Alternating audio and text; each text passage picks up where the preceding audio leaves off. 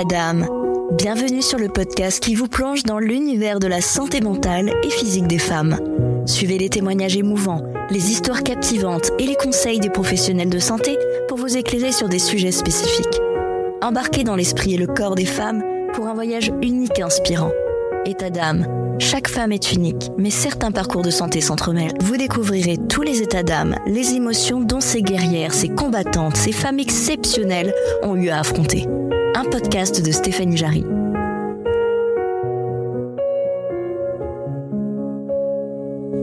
Bonjour à tous, vous êtes sur État d'âme. Aujourd'hui, je reçois avec un immense plaisir Sophia Hildenbrand. Elle est psychologue clinicienne spécialisée dans les problématiques addictives et des troubles anxieux. Elle accompagne les personnes envahies par le stress à retrouver une vie harmonieuse sur le long terme. Elle anime le compte Instagram mysense.fr que je vous mettrai en description ainsi que son site web. Si le besoin de contrôle permanent, l'anxiété planante, les crises d'angoisse, l'insomnie ou les pensées obsessionnelles vous pèsent au quotidien, alors cet épisode est fait pour vous. Mes pensées m'obsèdent au quotidien, c'est le sujet du jour. Bonjour Sophia, merci d'être présente aujourd'hui pour cet épisode sur les pensées obsédantes. Je te remercie Stéphanie de m'avoir invitée aujourd'hui. Avec notre mode de vie actuel, on est amené à penser à plein de choses et ça peut être souvent très épuisant. À quel moment on doit se dire attention, là, il y a un problème? Alors, il nous est demandé d'avoir une situation professionnelle idéale, une vie de famille de rêve, un temps pour son couple, une vie sociale épanouie, une maison parfaite, une hygiène de vie irréprochable. Ces injonctions vous sont sans doute familières et ces injonctions importantes peuvent effectivement engendrer un flot de pensées anxiogènes et une forme d'épuisement sur le long terme. Il est donc tout à fait normal de se demander à quel moment ça impacte ma santé mentale et donc à quel moment je dois me montrer vigilant ou vigilante. Je vais vous donner euh, deux, deux critères en quelque sorte qui peuvent vous aider à tirer la sonnette d'alarme. La première, c'est lorsque vous constatez que votre réponse au stress est disproportionnée par rapport à la situation. Je sais que ça peut paraître très subjectif dit comme ça et que ça peut être propre à chacun, mais je vais vous donner un exemple qui peut vous permettre de visualiser un peu l'idée que j'essaie de vous transmettre. Imaginez que vous ayez une présentation euh, donc au travail et que vous deviez donc réaliser cette présentation à l'oral. Vous pouvez avoir un naturel timide, un peu réservé, donc effectivement appréhender euh, cet événement, ce moment. Donc euh, ça peut passer par euh, relire ses notes de façon assez importante le matin avant de commencer la présentation. Ça c'est une réponse plutôt normale de réponse au stress. Donc c'est évidemment à contextualiser selon la personne, mais c'est une réponse plutôt normale. Par contre, si dans le cadre de cette même présentation, vous êtes amené à vous absenter du travail, à avoir ces pensées ruminantes autour de qu'est-ce que vont penser mes collègues tous les soirs et que ça engendre des insomnies, là, vous comprenez que la réponse est plutôt disproportionnée par rapport à la situation. Donc ça, c'est effectivement le premier signal de vigilance. Le deuxième, c'est euh, lorsque vous constatez que cet état est un petit peu durable et que cela affecte euh, de façon plus ou moins importante votre qualité de vie, que ce soit dans la sphère familiale, professionnelle, personnelle, mais aussi en termes de santé. Donc, si vous euh, réunissez ou pas d'ailleurs ces deux critères, vous pouvez légitimement vous poser la question de bah oui, ça peut être un problème et peut-être que je dois penser à des solutions. Et pour les pensées anxiogènes, quand c'est vraiment incontrôlable et répétitif, euh, on peut appeler ça des obsessions? Alors c'est important de rappeler le principe. Euh, le principe, c'est qu'il est tout à fait normal d'être préoccupé de façon importante par une pensée. Tout le monde a déjà un petit peu initié ça. Donc généralement, la pensée va disparaître et la vie continue. Euh, idem, ça peut nous arriver de répéter instinctivement certains gestes, par exemple en vérifiant qu'on a bien fermé la porte après avoir retiré euh, les clés de la serrure. Donc ça, ce sont des situations complètement En revanche, euh, pour certains patients, on va remarquer qu'il existe des pensées beaucoup plus dérangeantes, euh, répétitives, incontrôlables et qui vont causer une très forte anxiété. Donc ce sont des TOC, euh, donc les troubles obsessionnels compulsifs, qui sont caractérisés, comme son nom l'indique, par des obsessions et des compulsions.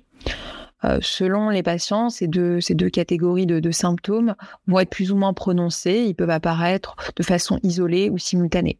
Mais dans tous les cas, ça va causer un lourd retentissement euh, sur le comportement euh, du patient, sur son quotidien, et engendrer une souffrance assez importante. Alors, lorsqu'on parle d'obsession dans le cadre des TOC, on parle des pensées. Donc, ça peut être des idées, ça peut être des images et des impulsions qui vont être plutôt envahissants et récurrents.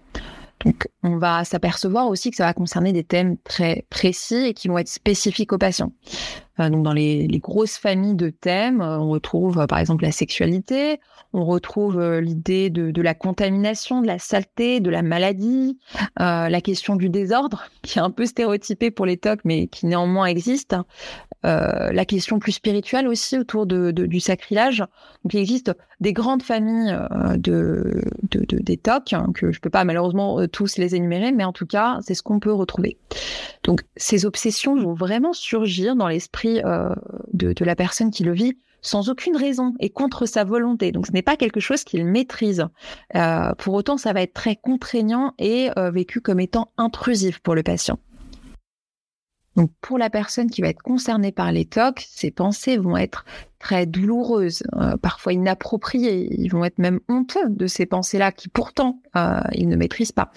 Euh, donc l'idée c'est de comprendre que ce quotidien n'est pas choisi, qu'il est involontaire, que ces pensées ne sont pas induites par une quelconque force du patient, mais vont générer une, une angoisse et une souffrance qu'il convient de prendre en charge. Dans un deuxième versant, on retrouve l'idée de compulsion.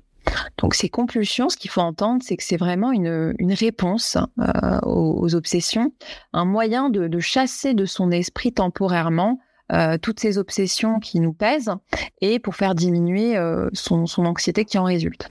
Donc c'est vraiment dans, le cadre de la réduction de l'anxiété, donc une forme d'autorégulation, que ces compulsions sont réalisées par les patients. Donc on en retrouve euh, de différentes natures. Euh, ça va différer selon les thématiques des obsessions, mais aussi de façon générale selon les patients.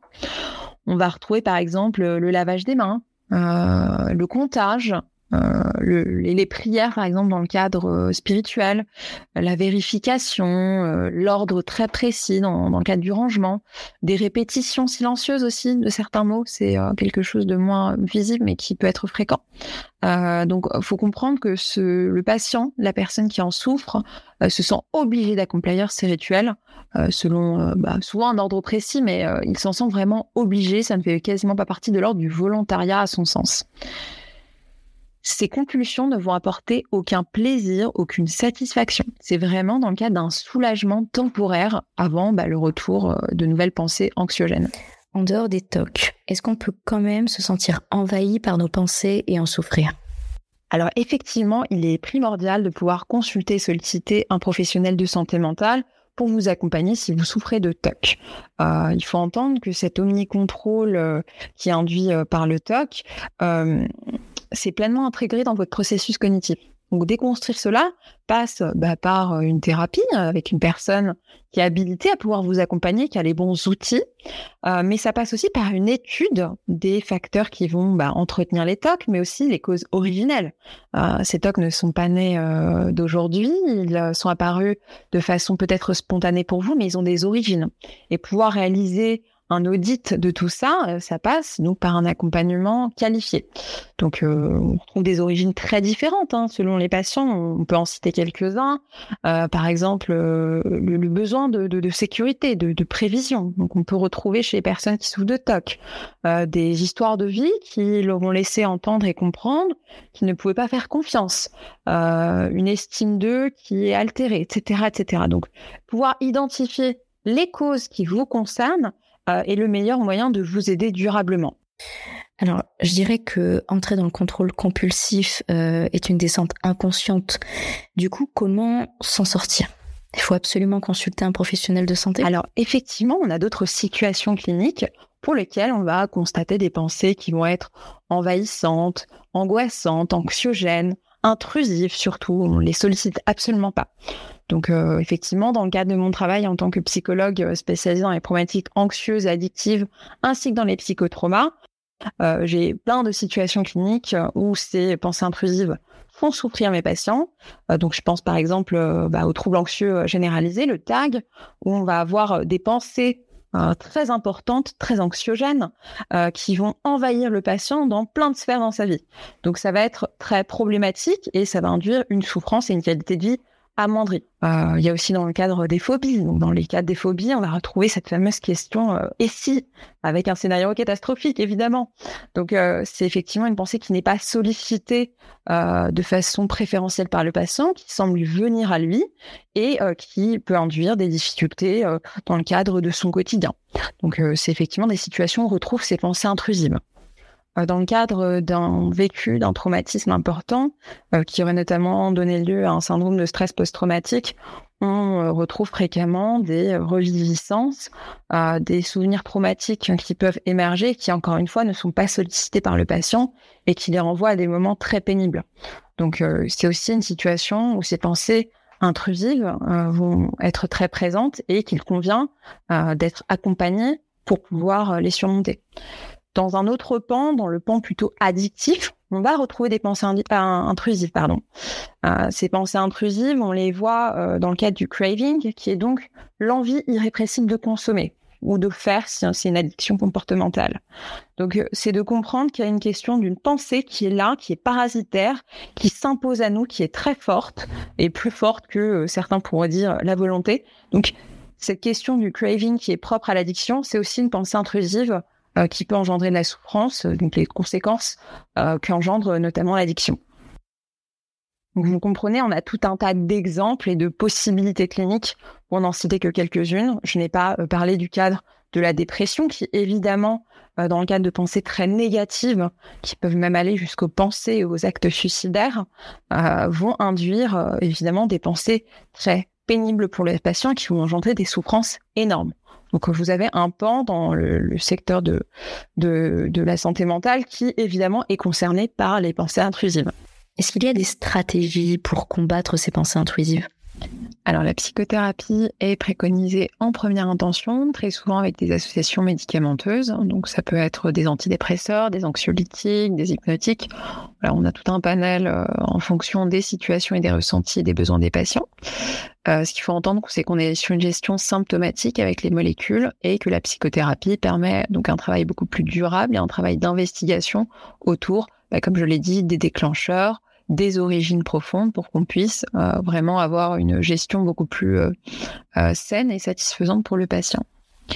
En termes d'approche, très souvent les TCC euh, sont intéressants dans le cadre euh, des, euh, des troubles anxieux. Donc c'est une approche que j'utilise en psychothérapie avec d'autres d'autres approches associées. On a aussi le PR qui peut être utilisé, le MDR dans le cadre des psychotraumas qui est assez efficiente. Donc on a tout un panel d'approches qui permet, en fonction des patients, de pouvoir répondre à ces besoins et à ces difficultés surtout.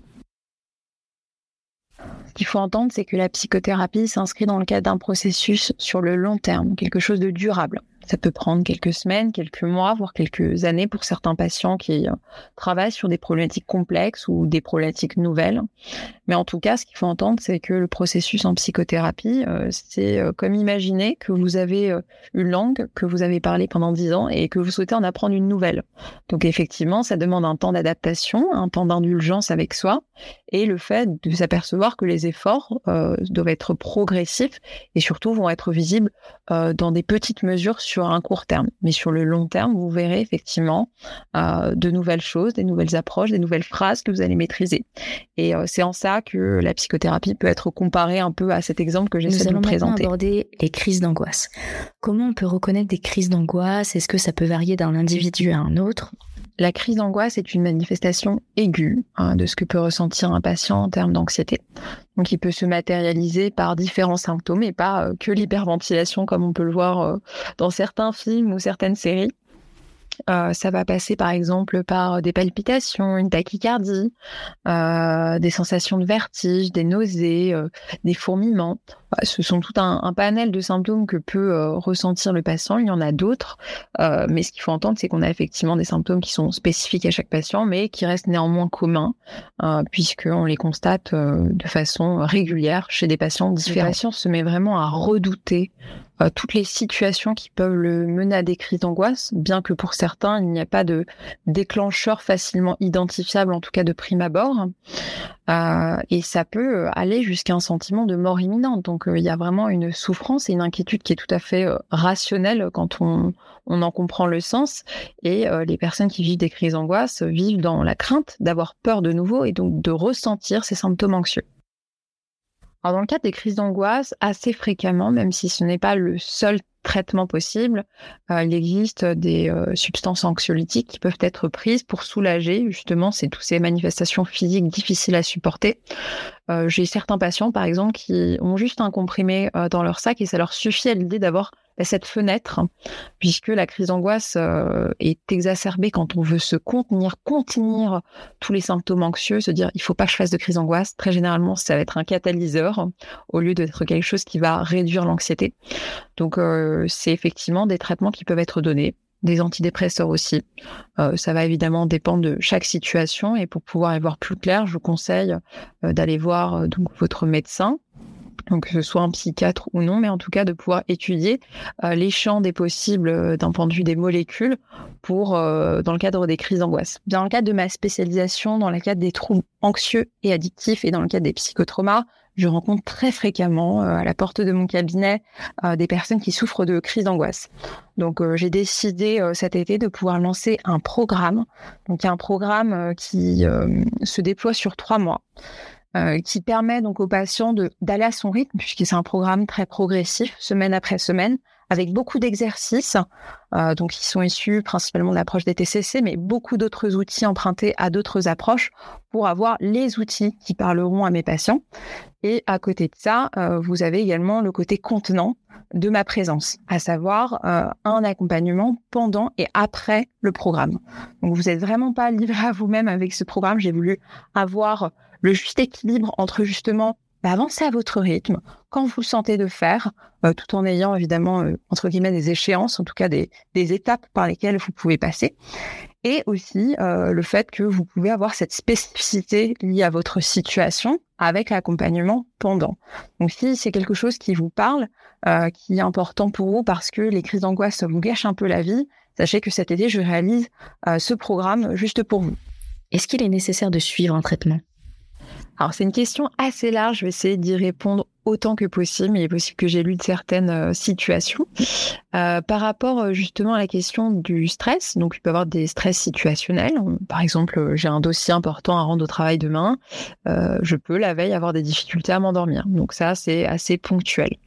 Mais ça peut s'inscrire dans quelque chose de beaucoup plus durable, hein, donc dans le cadre des troubles anxieux, hein, dont, dont, on parle beaucoup aujourd'hui et dont c'est ma spécialité. on peut effectivement trouver des altérations du sommeil. on peut aussi retrouver ces altérations du sommeil dans le cadre de la dépression, puisque bah, les pensées négatives euh, et le fonctionnement neurobiologique euh, lié au dérèglement de l'humeur euh, dans le cas de la dépression va induire effectivement des altérations de sommeil. Donc ce qu'il faut entendre, c'est de comprendre, de pouvoir identifier là où les causes de l'insomnie pour pouvoir justement euh, la traiter. Euh, on a effectivement des molécules euh, qui vont être aidantes, par exemple les hypnotiques, mais ce qu'il faut comprendre, c'est que ça ne va pas solutionner la raison, l'origine de l'insomnie. C'est comme si vous aviez euh, mince, un, virus. Alors, je, ne suis pas très douée en médecine, mais euh, je ne sais pas si ça se soigne comme ça, mais que vous ayez une maladie euh, importante dont vous soignez juste les symptômes et que finalement vous ne recherchez pas la cause. Ben, c'est tout pareil en santé mentale, on fonctionne sur le même fonctionnement.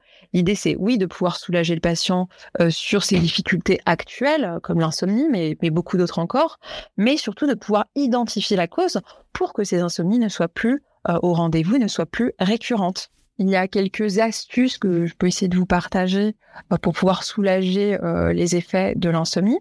Donc, il y a par exemple pouvoir instaurer à titre préventif des moments de relaxation si les insomnies sont induites par euh, des anxiétés importantes.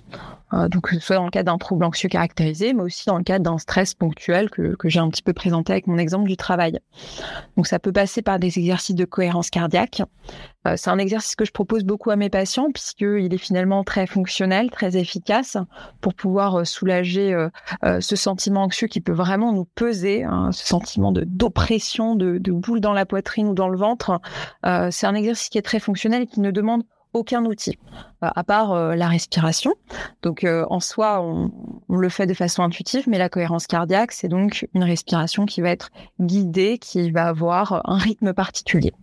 Donc c'est un premier outil que vous pouvez utiliser, par exemple, pas lorsque vous allez au lit, mais plutôt en début de soirée, pour pouvoir justement intégrer un moment d'apaisement qui facilite le sommeil.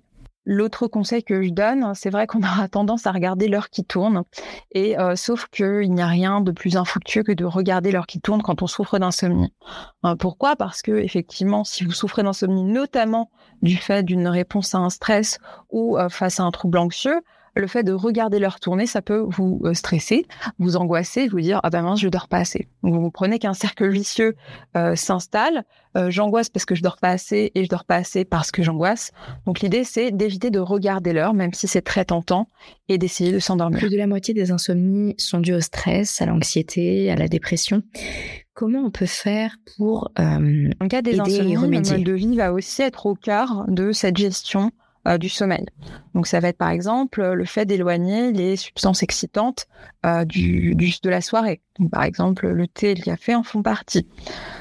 Je pense aussi à l'autorégulation euh, par certaines substances psychoactives, puisque je travaille fréquemment dans le cas des addictions avec l'utilisation de substances, notamment pour se sédater. Des fois, je suis tellement épuisée de ne pas pouvoir dormir. Hop, je vais prendre un joint. Hop, je vais prendre de l'alcool hop, je vais prendre des opiacés, hop, je vais prendre des anxiolytiques pas forcément bien prescrits, etc., etc. Donc ça, ce qu'il faut comprendre, c'est que c'est un facteur d'entretien de l'anxiété, puisque euh, lorsque vous êtes en état de sevrage de ces substances-là, l'anxiété est majorée. Et quand l'anxiété est majorée, vous l'avez compris, l'insomnie peut poser encore plus de problèmes. Donc, essayer de gérer à court terme avec les substances, ça se comprend, mais ce qu'il faut entendre, c'est que sur le long terme, malheureusement, c'est une stratégie qui n'est pas du tout gagnante. L'activité sportive est aussi un excellent régulateur des hormones en lien avec le sommeil, donc il ne faut pas s'en priver. La seule réserve est qu'il ne faut pas le faire trop proche du coucher parce que là, on aura plutôt un effet inverse. Alors, je ne suis pas vraiment spécialisée dans le cadre de l'alimentation, euh, donc je ne préfère ne pas en parler, mais par contre, sachez qu'il y a des personnes qui sont habilitées à euh, vous prodiguer des conseils sur justement une alimentation équilibrée et saine dans la gestion euh, anxieuse. Donc, je pense par exemple ou diététiciens, nutritionnistes, naturopathes. Donc, euh, vous pouvez tout à fait solliciter ces spécialités ou juste vous intéresser avec des ouvrages et des articles. Si l'une des auditrices se reconnaît dans l'un des sujets que nous avons évoqués, quels conseils euh, donnerais-tu? Alors, si tu t'es senti concerné par mes propos, ou que du moins ils t'interrogent, que tu souhaites peut-être faire un point sur ta situation, euh, je peux comprendre qu'effectivement, faire un point sur sa santé mentale avec un psychologue, c'est un grand pas. Et tu as raison, ça l'est. Euh, ça l'est vers une meilleure compréhension de toi, une meilleure gestion euh, des problématiques de vie que tu rencontres, des outils qui seront adaptés à ta situation. Euh, donc si effectivement tu en ressens le besoin, je ne peux que t'encourager à faire appel à un psychologue afin d'être aidé euh, aujourd'hui, maintenant et pas demain. Euh, ta santé mentale est prioritaire. Elle est tout autant que ta santé physique. Donc, euh, fais vraiment de ta santé mentale la priorité qu'elle mérite vraiment et enfin d'avoir. Garde en tête que si tu es en proie aux pensées angoissantes, anxiogènes, négatives, ça n'a rien d'une fatalité, mais qu'effectivement, seul, il est parfois difficile de s'en sortir sans cette aide professionnelle dont tu as peut-être besoin aujourd'hui. Donc, si tu hésites encore à sauter le pas, N'hésite pas à réentendre ces paroles qui, j'espère, feront écho en toi. En tout cas, merci à toi Stéphanie pour ce podcast qui a pu être tourné. Je te remercie pour euh, ta bienveillance et ta douceur euh, tout au long de nos, échanges et j'espère que ce podcast pourra plaire à ton auditoire et leur parlera et peut-être même les aidera. Eh bien, merci beaucoup, Sophia, d'avoir éclairé nos auditrices avec ces informations. Je l'espère aussi, en tout cas, que cela aidera à sauter le pas pour les auditrices qui se sentent concernées par cet épisode. C'est sur ces conseils que l'épisode se termine. Pour retrouver Sophia sur Instagram et son site web, je vous mets le lien en description. Pour soutenir le podcast, n'hésitez pas à me suivre sur les réseaux sociaux, vous abonner sur votre plateforme d'écoute préférée et mettre plein d'étoiles dans ma vie en notant mon podcast ou tout simplement en donnant votre avis. Vous écoutiez État d'âme, un podcast de Stéphane Jarry. À très vite pour un prochain épisode.